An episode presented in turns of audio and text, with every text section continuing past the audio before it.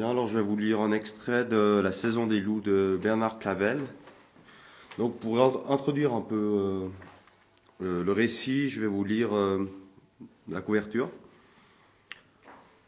Un hiver terrible où le vent du nord portait la peur, la mort et le hurlement des loups. C'est l'hiver de 1639 en Franche-Comté, dans un pays que ravage la guerre et la peste, à Salins précisément.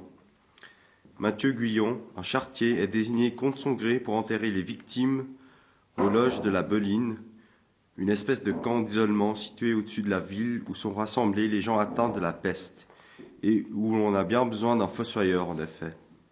Le père Boissy, un jésuite venu de Dôle, l'accompagne. Lui, il est volontaire. La force tranquille qui éclaire ses yeux de source entraîne le charretier. Ainsi commence cette histoire. Histoire de tous les temps, histoire admirable où se côtoient le diable et le bon Dieu, la haine et la bonté, le simple courage et la bêtise meurtrière, ceux qui sont fascinés par la mort et ceux qui croient en la vie. Ceux-ci, nous le retrouverons dans un prochain ouvrage. L'un des très grands romans de Clavel, sans doute le plus grand. Ils étaient encore à plus de cent pas des premières bâtisses lorsque, malgré le vent qui soufflait par le travers et le bruit du chariot, ils perçurent une rumeur. Sans même s'être assuré que les roues ne risquaient pas de s'enfoncer, Mathieu serra la bride contre son épaule et s'arrêta. Il fit un pas de côté pour s'écarter du souffle bruyant de la jument, et il s'immobilisa. Le prêtre, qui s'était avancé un peu plus, revint vers lui, et le prenant par le bras, dit doucement. Je sais. Quand on entend cela pour la première fois, c'est toujours impressionnant. Mais on s'y fait vite. Vous verrez. Et puis, vous ne passerez pas vos journées ici. Le cimetière est certainement assez loin des loges. Il faut être fort, Guyon. Je ne veux pas que vous trembliez de la sorte. Il marqua un temps, puis s'approchant davantage, d'une voix plus sourde, il reprit. Écoutez-moi, mon fils. Si vous avez vraiment peur, il est encore temps. Personne d'ici ne nous a vus. Vous pouvez aller. Mais moi, même s'il m'est arrivé d'hésiter, de douter qu'ils aient vraiment besoin de nous, à présent que je les entends, je ne doute plus. C'est le mal qui les fait se plaindre et crier ainsi. Et je suis venu pour les aider à dominer ce mal, le mal et la solitude où chacun d'eux se sent, malgré le nombre. Il laissa encore passer un moment de cette nuit où les plaintes venues des loges repoussaient les sifflements du vent et les claquements de la bâche. Ce qui sortait de ces baraques, aux quelques yeux de lumière, était pareil au vent, mais à un vent de mort comme celui que Mathieu avait parfois entendu à Salins, alors que passaient dans les rues les ramasseurs de malades et de cadavres avec leurs chars surmontés d'une cloche. C'étaient des choses que l'on entendait, mais qu'on ne voyait pas, car chacun se terrait chez soi de crainte d'être touché par le mal, ou soupçonné de l'être et emmené de force chez les malades. Le prêtre lâcha le bras de Mathieu, se découvrit, plaça son chapeau sous son coude, se signa, joignit les mains et dit Guyon, vous allez prier avec moi. Et le charretier, s'étant découvert et signé à son tour, répéta derrière le prêtre les paroles qu'il disait de sa voix toujours aussi tranquille. Mon Dieu, bénissez ces malheureux et accordez-leur la guérison. Mon Dieu, bénissez aussi ceux que vous ne guérirez pas et faites qu'ils trouvent place en votre royaume. Mon Dieu, donnez-moi la force de les aimer comme vous les aimez vous-même, car ils sont vos créatures. Mon Dieu, bénissez votre fils Mathieu Guyon qui saura les aimer et les servir. Il ajouta quelques mots en latin que le charretier ne comprit pas. Puis, s'étant de nouveau signé, il dit Allons, c'est par ce village de douleur que passe le chemin qui nous conduira au royaume du Père. Il se remit à marcher, et le charretier, terrorisé mais incapable d'agir autrement, tira sur la bride et fit claquer son fouet. La bise qui l'enveloppait lui parut soudain plus froide encore, parce que son visage et son dos s'étaient couverts de sueur. Lorsqu'ils arrivèrent à hauteur des premières baraques, une porte s'ouvrit, et deux hommes parurent dont l'un tenait à la main un fanal. C'était un homme d'armes. Celui qui venait derrière lui et qu'éclairait encore le lumignon intérieur devait être le barbier, reconnaissable à son bonnet rouge. C'est le nouvel enterreur cria l'homme d'armes dont la voix était pâteuse. Oui, répondit le prêtre. Et le confesseur aussi. Le sergent s'avança en grognant. Le confesseur, on peut s'en passer. Mais l'enterreur, il a de la besogne, sacré Dieu. Et l'homme eut un gros rire qui le fit tousser et cracher gras. Entrez par ici, dit le barbier. Entrez, mon père. Le prêtre s'avança, mais Mathieu demeura près de sa jument. Et l'autre, cria le sergent, il entre pas? Je voudrais savoir où mettre le cheval. Dans l'enclos qu'on va te montrer, dit le barbier. Sergent, accompagnez-le. Le rire gras sonna de nouveau et l'homme d'armes déclara. Moi, c'est pas mon travail. Ce serait au chartier des malades de lui montrer l'enclos. Mais il est trop sous. Celui qui voudrait le réveiller, il n'est pas encore de ce monde. Le barbier fit entrer le prêtre en disant qu'il allait revenir. Puis, bousculant le sergent, il lui arracha son fanal en le traitant de porc et d'ivrogne. L'autre fut repris par son rire entrecoupé d'insultes, tandis que le barbier rejoignit Mathieu. Viens, dit-il, c'est à deux pas. Je vais te montrer. Il ne faut rien attendre de ce soudard. Nous avions un très bon sergent, mais il est mort. Depuis que celui-là est seul, c'est comme si nous n'avions pas de garde. Il ne pense qu'à boire et à cogner. C'est encore quand il est vraiment sous qu'on est le plus tranquille. Parce qu'il faut se méfier, il tirerait sur n'importe qui. Il voit partout des gens qui voudraient se sauver, comme si les malheureux qui sont ici en avaient la force. Mathieu avait dételé, et ils contournèrent la première baraque pour atteindre un petit enclos où un cheval arriva entre-temps pour s'arrêter à quelques sabotés du fanal, dont la lueur faisait luire son œil comme une braise. J'aimerais la bouchonner un peu. C'est bon, dit le barbier, je te laisse la lumière. Tu trouveras de la paille sèche sous les bottes qui sont là, à gauche de l'entrée. Il s'en alla, et Mathieu demeura seul dans la nuit avec devant lui cette lueur pauvre du fanal qui tirait de l'obscurité, pas après pas, un monde inconnu et hostile. Les plaintes et les cris des malades lui parvenaient toujours auxquels se mêlaient les éclats de voix et le rire épais du soudard. Le chartier longea la palissade de bois, trouva quelques bottes de paille qu'il dut remuer pour en découvrir une qui ne soit pas trop mouillée. Bon Dieu, la paille d'or, même pas un abri pour les bêtes. Ça m'a l'air d'être du beau travail par ici. Tandis qu'il fut occupé à frictionner sa jument, il ne pensa pas au malade. L'autre cheval s'était approché, qui, à plusieurs reprises, vint lui arracher des mains quelques brins de paille. Mathieu resta un moment à caresser ces deux bêtes et à leur parler. Avec elles, il se sentait en bonne compagnie. Il se demanda où on allait le loger, et il se dit que s'il y avait eu une écurie, il serait venu coucher près des bêtes. C'était encore avec les chevaux qu'il se trouvait le plus à l'aise. Les chevaux étaient toute sa vie, et il avait beaucoup souffert le jour où son patron lui avait appris que les soldats venaient d'emmener les six bêtes merveilleuses qu'il avait l'habitude de conduire.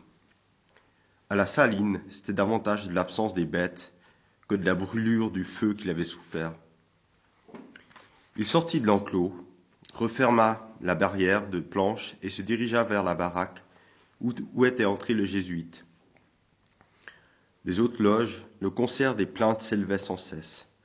Des voix de femmes et des cris d'enfants semblaient venir d'une bâtisse qui n'était guère éloignée que d'une vingtaine de pas. Mathieu hésita, puis, comme fasciné par la lueur d'une étroite fenêtre, il aveugla son fanal sous sa pèlerine et marcha droit vers cette lumière. De nouveau la peur l'avait couvert de sueur, et pourtant il continuait d'avancer.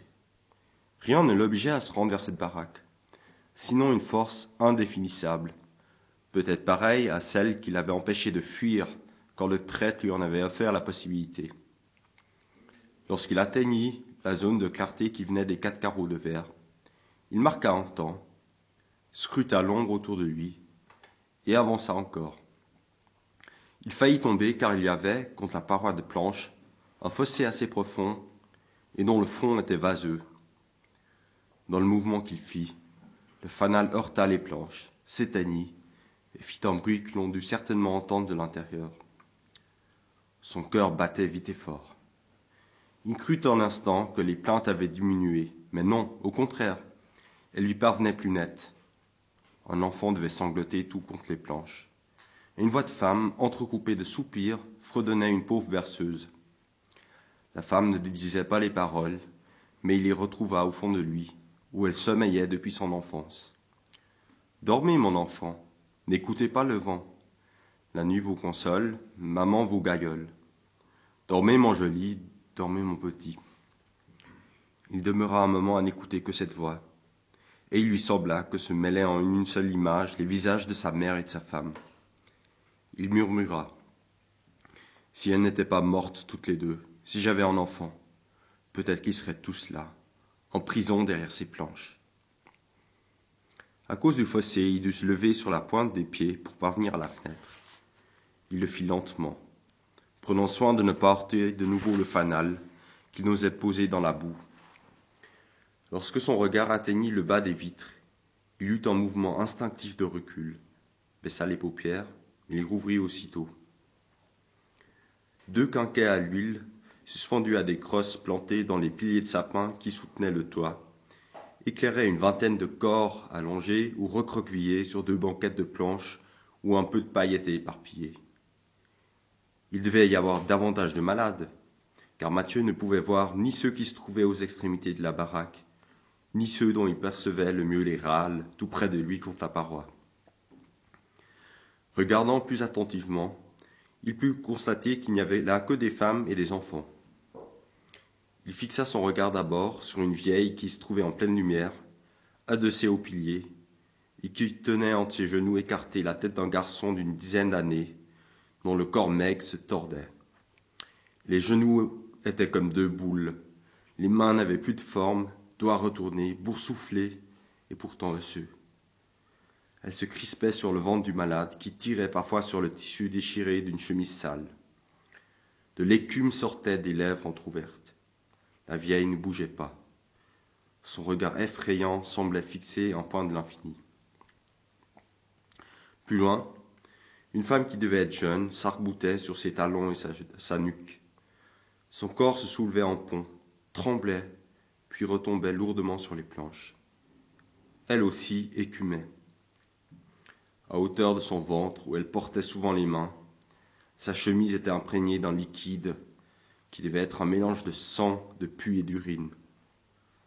Lorsque la bise qui soufflait dans le dos de Mathieu prenait un temps de repos, une odeur irrespirable sointait des planches disjointes. Le regard du chartier demeura longtemps attaché à cette femme, dont les cheveux bruns défaits et mouillés collaient par mèches aux planches d'où la paille avait été écartée par les mouvements du corps. D'autres malades demeuraient immobiles. La plupart avaient les genoux ramenés contre la poitrine et la nuque tendue par la tête cassée en avant. Presque tous avaient l'écume aux lèvres. Mathieu allait se retirer lorsqu'il entendit claquer la porte. Il s'écarta d'instinct, puis regarda de nouveau. Entre les deux rangées de clés, une grosse femme aux jambes énormes, très courtes, avançait lentement, se dandinant d'un pied sur l'autre. Elle tenait à la main un seau dans lequel était une louche. Elle cria Qui veut de l'eau? Plusieurs malades recroquevillés parvinrent à s'asseoir en grimaçant et attendre une écuelle où la grosse femme versait de l'eau. La vieille qui tenait entre ses jambes la tête du garçon sortit de sa prostration et tendit un gobelet. La grosse femme demanda Vous voulez que je vous aide à le faire boire, mémé?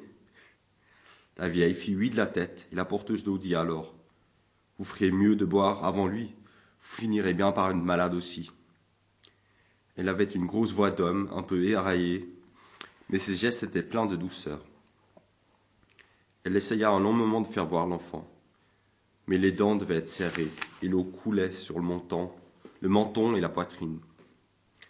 Lorsqu'elle eut renoncé, la tête du petit retomba sur la cuisse maigre de la vieille. La grosse femme essuya le gobelet avec son tablier, puis elle l'emplit et le tendit à la vieille qui but seule, à longue goulée, tandis que la porteuse continuait sa distribution. Mathieu attendit qu'elle fût sortie pour se retirer.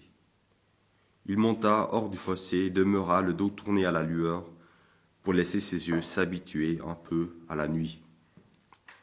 Il transpirait toujours. Son corps battait fort, et il respira avec délice de longues bouffées de vent froid. Lorsqu'il longea l'enclos, les chevaux le suivirent. Il les caressa, et le contact de leurs poils tièdes lui fut agréable. Lentement, à cause des obstacles qu'il devait enjamber, il gagna la baraque de garde, en coupant droit à travers un bout de terre remué, où il buta plusieurs fois contre des bûches et des piquets qui traînaient épars. Les plaintes continuaient, et de la baraque des gardes venaient toujours le rire et les coups de gueule de l'ivrogne. Lorsqu'il entra dans la loge de garde, Mathieu fut d'abord suffoqué par la chaleur qui y régnait. Une chaleur lourde, portant une odeur indéfinissable, où la vin, la fumée de bois et la sueur dominaient. Le père Boissy était assis à une longue table et mangeait une écuellée de soupe. En face de lui, le barbier se tenait à califourchon sur un banc, un coude posé sur la table, et appuyant sur sa main sa tête coiffée du bonnet rouge. À chaque bout de la pièce, il y avait, derrière un bas flanc, une banquette de couchage pareille à celle que Mathieu venait de voir chez les malades, mais plus courte. Sur celle de gauche, le sergent était allongé, les épaules et la nuque appuyées au bas flanc crasseux.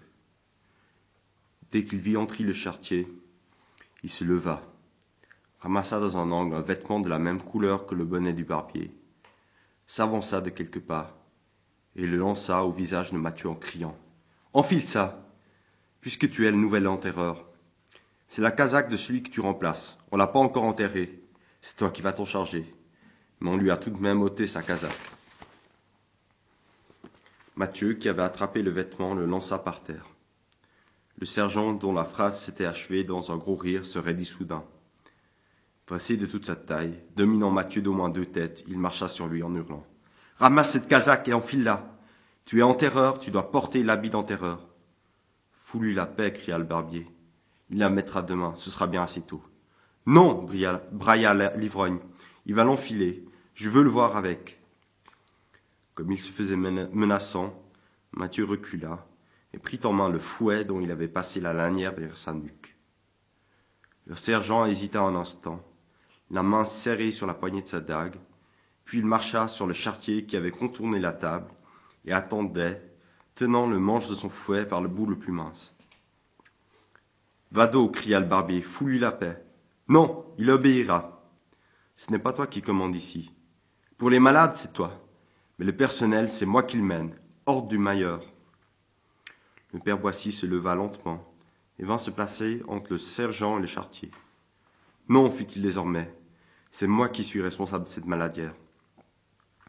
Le sergent eut un hoquet une espèce de quinte de rire et de tout mêler, il cracha, puis parvint à dire Toi, le curé, mêle-toi de ton bon Dieu, et fous-moi le camp d'ici que je corrige ce petit salaud. Laissez, mon père, cria le chartier. Allongeant son grand bras, le sergent écarta le prêtre qu'il plaqua contre les planches, et il avança sur Mathieu qui allait se trouver pris dans l'angle de la baraque. Mais le chartier était leste et rapide. Alourdi par l'alcool, le sergent ne parvint qu'à moitié à esquiver le coup. Le manche de fouet l'atteignit à l'épaule, lui arrachant un rugissement de bête. Sa dague brilla au bout de son bras lancé en avant. Mathieu évita la lame en bondissant sur la banquette, mais le geste du sergent ne s'acheva pas. Derrière lui, le prêtre avait ramassé un rondin de charmille et il avait cogné. Le grand corps vacilla, puis, les jambes se dérobant, il tourna en vrillant comme un sac vide. Fallait pas faire ça, mon père, dit Mathieu. Je l'aurais eu, vous savez. Je n'en doute pas. Mais il vaut mieux que ce soit moi. Si vous l'aviez corrigé, il se serait vengé, d'une façon ou d'une autre. Et un coup d'arquebuse, de plus ou de moins, pour un animal de cette espèce, ça ne compte guère. Vous avez bien fait, dit le barbier. J'ai eu cent fois envie de l'assommer. Mais moi, je ne suis qu'un vieil homme. J'espère seulement que vous ne l'avez pas tué. Le barbier se leva et s'en fut retourné le sergent qui grogna, essaya de s'asseoir, et retomba lourdement en mormonnant des jurons. Je vais lui foutre un pot d'eau, dit le barbier, ça le réveillera, mais il va être dans une rage terrible. Attendez, dit le jésuite, est-ce que cette brute sait lire? Il le dit, mais je ne le crois pas. Je m'en doutais. Ils sont tous les mêmes. Alors, dit le père Boissy, en s'adressant, en adressant un clin d'œil à Mathieu, si vous voulez qu'il nous fiche la paix, nous allons lui faire le coup de l'ordre écrit. Il avait tiré de sa poche un pli qu'il tendit au barbier en ajoutant Regardez, c'est le sauf-conduit que le maire nous a remis pour quitter la ville. Quand cet ivrogne reviendra à lui, vous serez en train de le lire. Vous lui direz que c'est la lettre m'accréditant ici et me donnant tout pouvoir des disciplines, et vous lui direz d'en prendre connaissance. Le barbier hésitait. Il avait parcouru le sauf-conduit et le lisait à nouveau avec davantage d'attention. Son corps maigre et voûté portait une grosse tête que le bonnet semblait alourdir encore et tirer en avant. Ses petits yeux gris avaient un regard un peu craintif, qui vola très vite du papier au sergent pour se poser enfin sur le prêtre. Voyant que le barbier laissait le père Boissy lui tenir le regard, Mathieu se dit Toi, te voilà ficelé, mon vieux. Ce est là, moi je le connais seulement depuis ce matin, mais je sais que si on veut lui échapper, faut pas le laisser vous empoigner avec ses yeux de source. C'est ça. Je cherchais à quoi il me faisait penser ses yeux. Eh bien, j'ai trouvé. Ils me font penser à une source de montagne. Les petits crotteaux dans la roche, avec le fond si propre qu'on le dirait bleu. Il y eut un silence durant lequel on entendit monter un ronflement de derrière le bas-flanc de la planche de repos qui se trouvait à gauche de l'entrée. Mathieu s'en approcha, et se penchant, il vit un homme entièrement recouvert d'une peau de chèvre, d'une espèce de couette en tissu brun. Devançant sa question, le barbier expliqua. C'est Huffel, le chartier des malades, Colin Huffel, un gars d'Aliès. Il est là depuis le mois d'août, depuis que les Français ont brûlé son village. Il, leur a échappé de justesse, parce qu'il connaissait les bois comme sa poche, mais ça lui a laissé la tête pas très solide. Il vous racontera son affaire. Il ne sait raconter que ça. Les premiers temps étaient bien, renfermés mais travailleurs. Depuis que le sergent est là, ils boivent ensemble, et quand ils sont sous, ils se battent. Je vous, je vous jure que c'est pas drôle pour moi et pour les deux femmes qui sont ici. Il parut chercher quelque chose dans sa tête, et ses petits yeux gris clignotèrent un moment. Puis regardant de nouveau le prêtre, il dit Sûr que je suis content de vous sentir près de moi. Et si vous croyez pouvoir les tenir, ma foi. Il montra le papier qu'il posa sur la table. Il lança un coup d'œil au sergent toujours étendu, qui s'était mis, à ronfler, puis reprit. Oui, mais si c'est vrai qu'il sait lire. Nous aviserons, dit le jésuite sans se troubler, mais ça me surprendrait vraiment. On pourrait le laisser dormir, mais s'il se réveille dans la nuit, il risque de s'en prendre à vous. Il déteste tous les prêtres. Il passait son temps à insulter le père qui était ici avant vous, et qu'il craignait un peu. Le prêtre fit signe au barbier de s'asseoir devant le sauf-conduit, étalé sur la table, et reprenant sa bûche de charmille, il alla se planter à, côté du sergent. Guyon, dit-il, versez-lui de l'eau sur la figure et passez de l'autre côté de la table. Moi, je ne me laisserai pas insulter par cette brute. Mathieu prit un pot de terre, alla l'emplir dans le seau qui se trouvait à côté de la porte et le vida d'un coup sur le crâne du sergent. L'homme poussa un cri sauvage, s'assit d'une détente, et se frotta le visage et les cheveux. Clignant des yeux, il regarda autour de lui, et porta aussitôt sa main à sa ceinture. Mais sa dague n'y était plus. Salaud hurla-t-il, bande de fumier, vous allez payer. Calmement, le prêtre leva son rondin et dit Doucement, sergent, c'est moi qui vous ai assommé pour vous empêcher de faire une sottise. Quand vous commencerez de voir clair, J'aimerais que vous preniez connaissance de ce que Maître Grivel est en train de lire. S'agrippant des deux mains au bord de la table, l'ivrogne se leva péniblement et aussitôt se laissa choir sur le banc à côté du barbier. Il passa sa main droite derrière son crâne et grogna. Nom de Dieu, tu m'as fait une sacrée bosse, et par derrière, salaud. Je vous prie de ne pas blasphémer et d'être poli. Et pour commencer, je vous interdis de me tutoyer. Le prêtre avait élevé le ton, sa voix redevint normale lorsqu'il ajouta Alors, maître Crivel, est-ce clair? C'est clair, dit le barbier d'une voix timide. Vous êtes responsable de l'ordre et. Il s'arrêta, guignant du côté du sergent qui se tenait la tête à deux mains, les coudes posés sur la table. Et, dit le prêtre, le sergent qui constitue la force de police, ainsi que l'enterreur et le chartier des malades, doivent se plier à la discipline que j'imposerai. C'est bien ça. Montrez le papier au sergent, qu'il sache à quoi s'en tenir. Le barbier fit glisser lentement le pli sous les yeux de l'ivrogne, puis le repoussa d'un geste brusque en criant. Pas besoin de lire, si tu le dis, abruti. Et puis ça m'étonne pas. Dans ce foutu pays, c'est les curés qui mènent tout. On voit partout des curés à la tête des armées.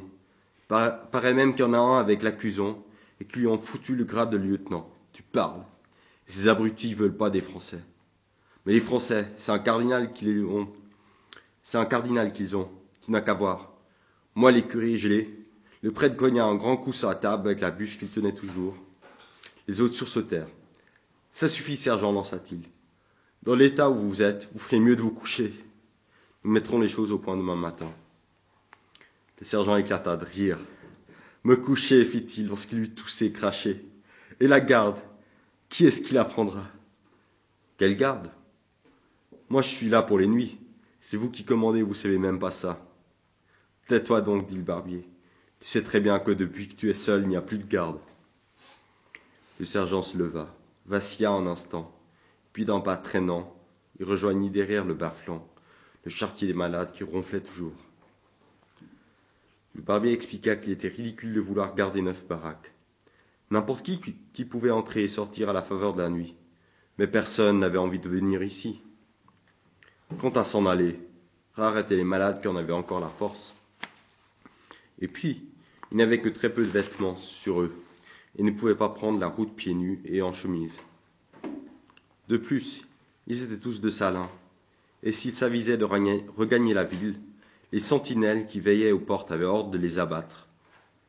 Alors demanda le prêtre, à quoi sert cet abruti? Au début, il y avait quatre sergents. Il gardait vraiment.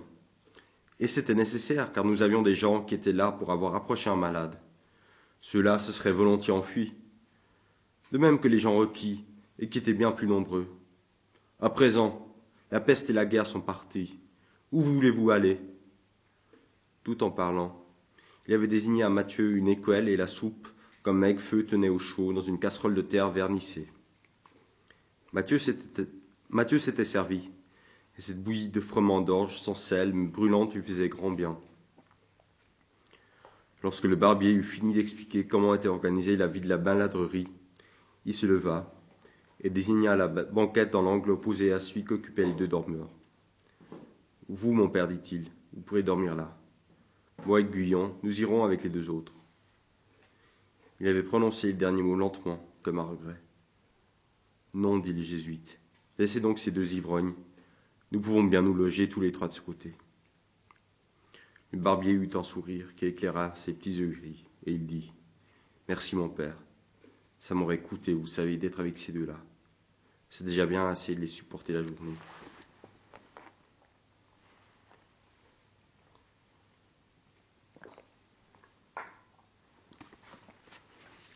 Les trois hommes se préparaient à se coucher, lorsque la grosse femme que Mathieu avait vue distribuer l'eau entra. Dès qu'elle aperçut le jésuite, elle se signa et dit Il y a un homme qui est en train de passer. Je vais y aller, dit le père. Vous êtes l'ensevelisseuse? Ce fut le barbier qui répondit Non, cette femme est la nourrice. Elle s'appelle Ercilie Maclot, elle est de Salin. Son mari est mort il y a trois semaines, et depuis c'est elle qui nourrit nos malades. Et toute seule, ce n'est pas drôle.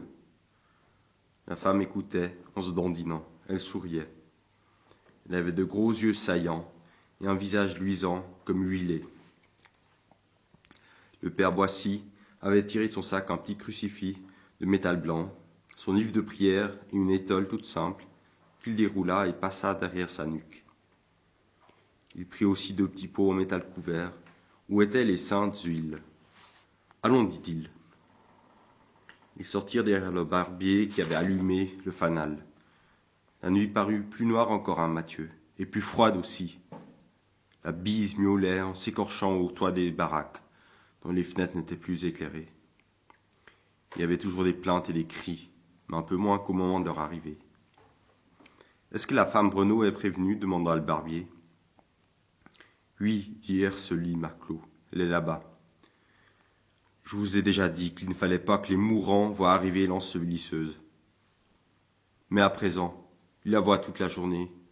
Il n'y a plus qu'elle pour m'aider à faire la soupe et à donner les vivres. Tout de même, dit le barbier, à pareille heure.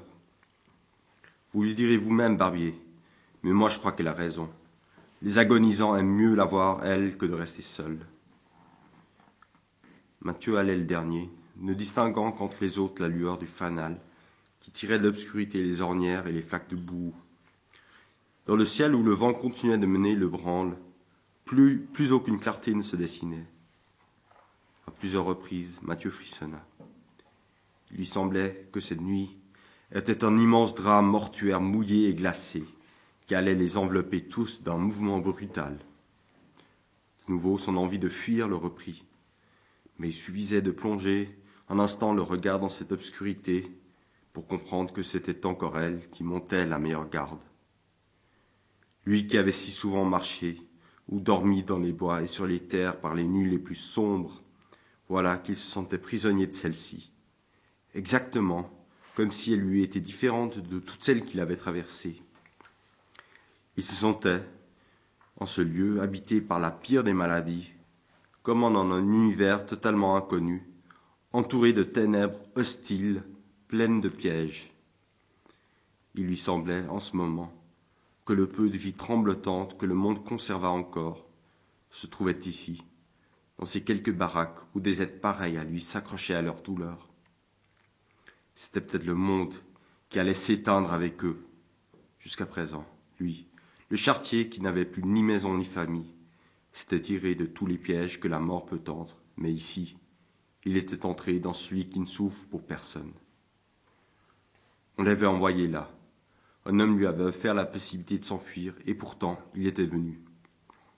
Il allait devoir toucher la mort avec ses mains, toucher cette mort que les mourants et les trépassaient communiquent aux vivants pour les entraîner avec eux, comme s'ils redoutaient d'accomplir seuls le voyage.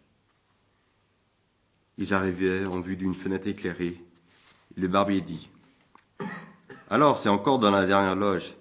Ça fera le quatrième aujourd'hui. Et ça n'est pas fini, dit la grosse femme.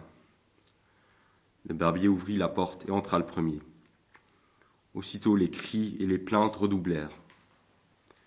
Un seul quinquet était allumé, dans le fond de la pièce. Mais le fanal que portait le barbier tirait de l'ombre des visages d'hommes amaigris sous la barbe déjà longue. Les regards brillaient, des mains se tendaient, squelettiques et déformées. Mathieu crut tout d'abord qu'il allait vomir, tant l'odeur était écœurante. Il se retint un moment de respirer, s'arrêta, mais n'osa pas ressortir.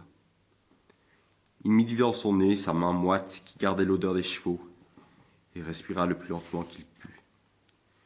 Il suivit les autres et vit une femme brune d'une trentaine d'années, assez belle, et qui se tenait debout, les mains croisées sur la poitrine, devant un corps allongé et recouvert d'un drap gris des pieds à la tête. Mathieu comprit que cette femme était l'ensevelisseuse, et aussitôt il se demanda comment l'habilleuse des morts pouvait être si jeune et si belle. Elle les regarda de ses yeux bien noirs, et d'une voix calme, elle dit au prêtre Vous arrivez trop tard, mon père, il vient de passer. Le prêtre fit le signe de croix et récita la prière des morts. Il eut un moment de silence, puis comme un bruit, léger de vent. C'étaient les malades qui murmuraient la prière. Lorsque le père eut fait un autre signe de croix, il se détourna et le barbier dit nous allons l'enlever. Il y eut alors, en même temps, plus de vingt voix épuisées qui se mirent à appeler le prêtre. Mon père, venez vers moi. Monsieur le curé, monsieur le curé. Le prêtre fit un grand geste d'apaisement et dit Oui, oui, je suis là pour tout le monde. Restez dans le calme, je vous verrai tous, l'un après l'autre. Les appels et même les gémissements cessèrent. Il y eut un silence lourd, avec seulement le bruit des respirations et quelques hoquets. Le prêtre s'était déjà assis sur le bord de la couche, à côté d'un malade, dont il tenait dans les siennes la main déformée. Allons, dit le barbier, aidez-moi. Toi tu es costaud, prends sous les épaules. Mathieu, Mathieu n'eut aucune peine à surmonter sa répugnance. Il ne pensait plus. Il était comme absent de son corps, qui exécutait les ordres du barbier. Il glissa ses mains sous les épaules tièdes du mort. Le drap était mouillé et visqueux, mais le chartier ne retira, pas ses mains. Le barbier prit les pieds et, placés de chaque côté, la nourrice et l'ensevelisseuse passèrent leurs bras sous le milieu du corps pour l'empêcher de ployer. Ils levèrent en même temps et se dirigèrent lentement vers la porte. Un malade cria Faut tout de suite laver sa place, je la voudrais. Je suis trop près de la porte. Je vais venir, dit l'ensevelisseuse. On vous changera demain matin. Non, ce soir. Je ne peux pas dormir près de la porte.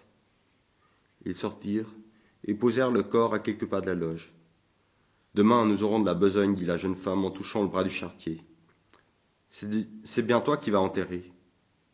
Oui, dit-il, c'est moi. Alors, on est pour travailler tous les deux. La femme se tourna vers le barbier qui venait de reprendre sa lanterne et de fermer la porte. J'ai compté, dit-elle. Il y en a dix-neuf avec celui-là. Il faudra qu'il creuse une grande fosse.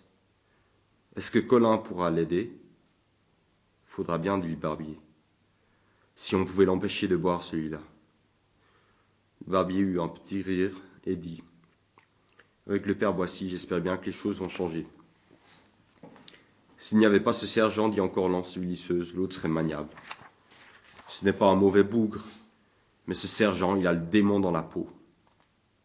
C'est bon, dit le barbier. Allons, Antoinette, restez ici pour accompagner le père Boissy. Il n'a pas de fanal, il se perdrait. Les deux femmes rentrèrent dans le baraquement et Guillon suivit le barbier. Depuis le matin, il n'avait quitté le jésuite que pour penser la jument, et le laissant avec les malades, il éprouva une curieuse impression. Ils marchèrent un moment sans rien dire. Puis le barbier obliqua sur leur gauche et se dirigea vers un endroit où pleurait une source. Le fanal éclaira un long bassin de pierre à demi enterré sous un mur ventru et moussu dont une partie était recouverte d'un lierre que la bise faisait frissonner. frissonner. L'eau coulait à filet d'une gouttière de pierre taillée. Le barbier posa le fanal sur le bord du bassin et dit Si tu veux faire comme moi, ils se lavèrent les mains. Et l'homme expliqua qu'on avait choisi cet endroit pour les nouvelles loges à cause de cette source qui ne tarissait jamais. C'était une bonne chose qui évitait les transports d'eau et permettait de lessiver le linge. Lorsqu'ils arrivèrent à la loge de garde, un homme large et épais, au lourd visage envahi d'une barbe rousse et aux cheveux frisés tombant sur son front, était assis à la table et mangeait de la soupe. C'est à présent que tu te réveilles, grogna le barbier. J'ai vu personne, dit rouquin d'une voix d'enfant, qui contrastait avec sa carrure. Alors j'ai dit, je vais, je vais manger. Il regardait Mathieu sans les étonnements, et le barbier dit C'est Guillon Mathieu, il est d'Aigle-Pierre. C'est lui qui remplace l'enterreur. Demain, tu lui aideras à creuser la fosse. Faut que je descende chercher des malades. Tu descendras après. L'homme eut un regard en direction du sergent qui ronflait, la bouche grande ouverte, un bras pendant au bord de la planche. Celui-là, fit le barbier, il a trouvé son maître. C'est plus lui qui commande. Et je te conseille de te tenir sur tes gardes. Il est monté un père jésuite qui sera le chef, et qui n'a pas l'air de se laisser marcher sur les pieds. Le rouquin hocha la tête. Rien ne semblait le surprendre. Mathieu s'était assis en face de lui, de trois quarts sur le banc, et il s'était versé un plein godet d'eau qu'il but lentement mais sans s'arrêter. Colin Huffel le regarda avec une légère lueur d'étonnement dans ses yeux bruns, puis il dit Tu devrais pas boire de l'eau. C'est les sources qui charrient la peste, tout le monde te le dira. Il se remit à manger. Puis, lorsqu'il eut vidé son assiette, il la poussa sur le côté, passa plusieurs fois le revers de sa main sur ses lèvres épaisses que cachaient en partie sa barbe et ses moustaches. Il s'accouda, commodément, regarda Mathieu et demanda de quel pays il a dit Aigle-Pierre. Où c'est? Une lieue et demie de Salin en tirant sur la plaine. Ah, c'est pas près d'Orgelet? Pas du tout, dit Mathieu. Mais je connais Orgelet, et même Malièze. Je suis chartier, alors tu comprends, j'ai fait du chemin. Moi je suis vaché. Il se tut. parut réfléchir un moment, le regard préoccupé, un pli profond partageant en deux bourrelets son front bas qu'écrasait entre la masse de ses cheveux. Encore la masse de ses cheveux. Dans ton pays, demanda-t-il, est-ce que les Français sont venus? Oui, ils ont tout emmené, et tout le monde s'est réfugié à Salins. À présent, le village est vide. L'autre hocha longuement la tête, puis s'étant raclé la gorge, il commença. Chez moi, ils sont venus en août. Le 24 c'était. Je m'en souviendrai toute ma vie. Le barbier qui était en train de déplier des couvertures sur la planche de couchage l'interrompit. Laisse ça, Colin. Tu lui diras demain, il veut dormir. Imperturbable, comme s'il n'avait rien entendu, l'ancien vachier poursuivait. Moi, j'allais partir avec mes bêtes. Quatorze j'en ai à garder. Bon, voilà que j'entends gueuler près de l'église. Je vais voir. C'était des gens du pays qui avaient trouvé quatre soldats français en train de fourrager. Ils leur avaient pris leurs mousquets il les amenait au curé pour qu'il les confesse avant qu'on les tue. Moi, je les vois entrer dans l'église, tous les quatre, avec ceux qui les avaient pris. Je me dis, faut voir ça. Mon patron me dit, emmène les bêtes, ça peut faire du vilain. Je tiens pas à perdre mes bêtes. Malheur s'il n'avait perdu que ça. Il parlait calmement, sans élever le ton, sans rompre le rythme monotone de son récit, qui coulait de lui comme une source un peu épaisse. Le barbier s'était allongé. Il dit Quand vous vous coucherez, vous laisserez un quinquet à cause du père qui va rentrer. Mathieu fit signe qu'il avait entendu. Le récit de cet homme ne l'ennuyait pas. Bon, je sors avec les bêtes. Mais au lieu de monter au communaux, je tourne sur le monde où on domine le village. Et de là, je vois trois des Français que les autres sortent de l'église et qu'ils adossent à la fontaine pour leur tirer dessus presque à bout portant. Un moment plus tard, il y a un gamin qui arrive au village en courant. Il venait de la route de Lons. Alors là, l'affolement. J'entends un coup d'arcus dans l'église et je, je vois déboucher des cavaliers. Ils étaient peut-être cinquante, et je te jure que ça n'a pas été long. Le temps que je gagne la lisière du bois, il y avait déjà bien trente morts sur la place. Et ça continuait. Et la fumée commençait à sortir des granges. Bon Dieu, tout le village y a passé. Tout, tu m'entends. Ceux qui essayaient de s'en sauver, ils étaient rattrapés par les cavaliers, et pan Un coup de lance ou de pistolet. J'ai bien vu quand ils ont tiré mon père et ma mère de chez nous. Le toit brûlait déjà. Ils les ont oxy à coups d'arquebuse et jetés dans le brasier. Et moi j'étais là. Je pouvais rien faire. Ni aller, ni me sauver. J'avais plus de jambes. Quasiment plus. Et mon patron aussi, je l'ai vu mourir, avec sa femme et les deux petits, qui les ont tués, devant l'église. Et le curé qui avait confessé leur sata, ils l'ont déshabillé, complètement nu, tu entends. Un gros homme qui pouvait avoir, avoir dans les soixante ans. Ils l'ont fouetté, ils lui ont foutu sur le ventre des brandons et des brûlots de paille. Je l'entendais gueuler d'où j'étais. Les autres y rigolaient. À la fin, ils l'ont trempé dans la fontaine puis l'ont jeté dans une grange qui brûlait. Avant, ils lui avaient lié les chevilles avec une chaîne à chèvre. Et c'est là qu'ils ont vu mes vaches. Il y a deux cavaliers qui ont piqué droit dessus en sautant les haies. Moi, qu'est-ce que je pouvais faire? Rien. Je connaissais un trou dans le bois. J'y suis resté jusqu'à la nuit, sans bouger, comme ça, comme une bête, le nez dans la terre. Croisant les bras sur sa poitrine, il se recroquevillait et son regard avait quelque chose d'implorant qui faisait mal. Il en était là lorsque le père Boissy entra, précédé par la nourrice qui tenait le fanal. Il la congédia en la remerciant, puis il vint lui aussi s'asseoir pour boire de l'eau. Mathieu avait dit qui était, l'ancien vacher, vacher et ce qu'il racontait. Le vacher hocha la tête, puis aussitôt il recommença son récit pour le prêtre. Et Matthieu constata qu'il reprenait mot pour mot, sans varier une intonation, ni modifier le moindre silence. C'était vraiment une source dont nulle saison ne troublerait le cours régulier et monocorde. Le prêtre écouta, sans souffler mot. Puis lorsque l'homme eut expliqué comment il avait marché durant des jours, en évitant les routes et les villages, sans manger autre chose que des baies, pour finir ici où un capucin s'était occupé de lui, Lorsqu'il eut tout raconté, le prêtre dit Si tu veux, nous allons prier pour tous ceux qui sont morts ce jour-là. Ils se levèrent tous trois et ils prièrent un long moment. Puis le prêtre dit Mais il y a des vivants à soigner et d'autres morts qui attendent une sépulture. Demain, nous aurons de l'ouvrage, nous allons dormir. Le rouquin le regarda un moment sans rien dire, puis il regagna sa place à côté du sergent. Toi, pensa Mathieu, tu as vu aussi les yeux de source. Demain, ça m'étonnerait que tu ne fasses pas ta besogne. Le chartier attendit que le prêtre fût couché pour éteindre le quinquet et aller s'allonger à côté de lui.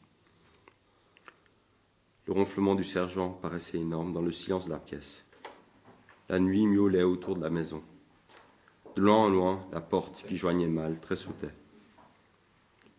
Tu ne regrettes pas trop d'être venu? demanda le, prêtre à voix basse. Mathieu allait répondre que non. Un hurlement et des abois plaintifs le firent sursauter. Bon Dieu, lança Colin Huffel. C'est encore les renards. Mais cette fois, on dirait bien qu'il y a aussi des loups. Ils doivent être près des cadavres, dit le prêtre. Il faut y aller. Il se levait, me vache et dit Ne bougez pas et surtout ne faites pas de lumière. Je vais y aller. Je vais y aller. C'est salaud de sergent qui devrait s'en occuper. Mais le temps de le réveiller, il se met à gueuler. Je préfère y aller. Les grognements et les abois reprirent, qui paraissaient tout proches. Méfie-toi, dit le prêtre. Ces bêtes voient clair la nuit. Pas plus que moi, dit Colin. Il l'entendit à peine lorsqu'il ouvrit la porte et se coula dehors. Il y eut une bouffée de bise glacée qui entra et fit craquer la charpente. Puis de nouveau le silence, avec le ronflement agaçant de l'ivrogne. Quelques minutes coulèrent lentement, et une détonation emplit la nuit. Le barbier se réveilla et cria. Qu'est-ce que c'est? Il y avait des renards et des loups. Uffel est sorti avec l'arquebuse du sergent. Des abois s'éloignaient, les chevaux se mirent à hennir et à galoper dans leur enclos. La porte s'ouvrit bientôt, et Uffel s'approcha dans l'obscurité. Avec ce sergent, on est bien gardé. Même, le coup de feu ne l'a pas réveillé. Qu'est-ce que tu as tué demanda Mathieu. Rien du tout. Mais ne reviendrons pas cette nuit. Il s'éloigna de deux pas, puis s'arrêta et dit encore. C'est après ce pauvre Jarosso qu'ils étaient. Lui qui se crevait à enterrer au jour le jour, justement à cause des bêtes. Il n'aura pas eu la chance de les éviter. Pourtant, je l'avais laissé près d'ici exprès. Mais quand ces saloperies-là, enfin, ils viendraient vous prendre dans les maisons. C'est bon, Colin, dit le barbier, va te coucher. Il entendit encore grogner après les loups, et aussi insulter calmement le sergent. Puis ce fut de nouveau la respiration de cette nuit, à laquelle Mathieu s'habituait peu à peu. Il fut pourtant longtemps avant de s'endormir, tenaillé par la, vision imprécise de l'enterreur qu'il remplaçait, et dont le corps était couché à quelques pas de là, dans le froid de la nuit habitée de carnassiers faméliques. Il les imaginait rôdant autour des loges, attendant peut-être que la mort ait empoigné tous les vivants d'ici pour faire leur entrée et se repaître en toute quiétude. Mathieu était déjà enveloppé de sommeil lorsqu'il lui sembla entendre de nouveau le cri des loups, mais très loin, et comme assourdi par un épais brouillard.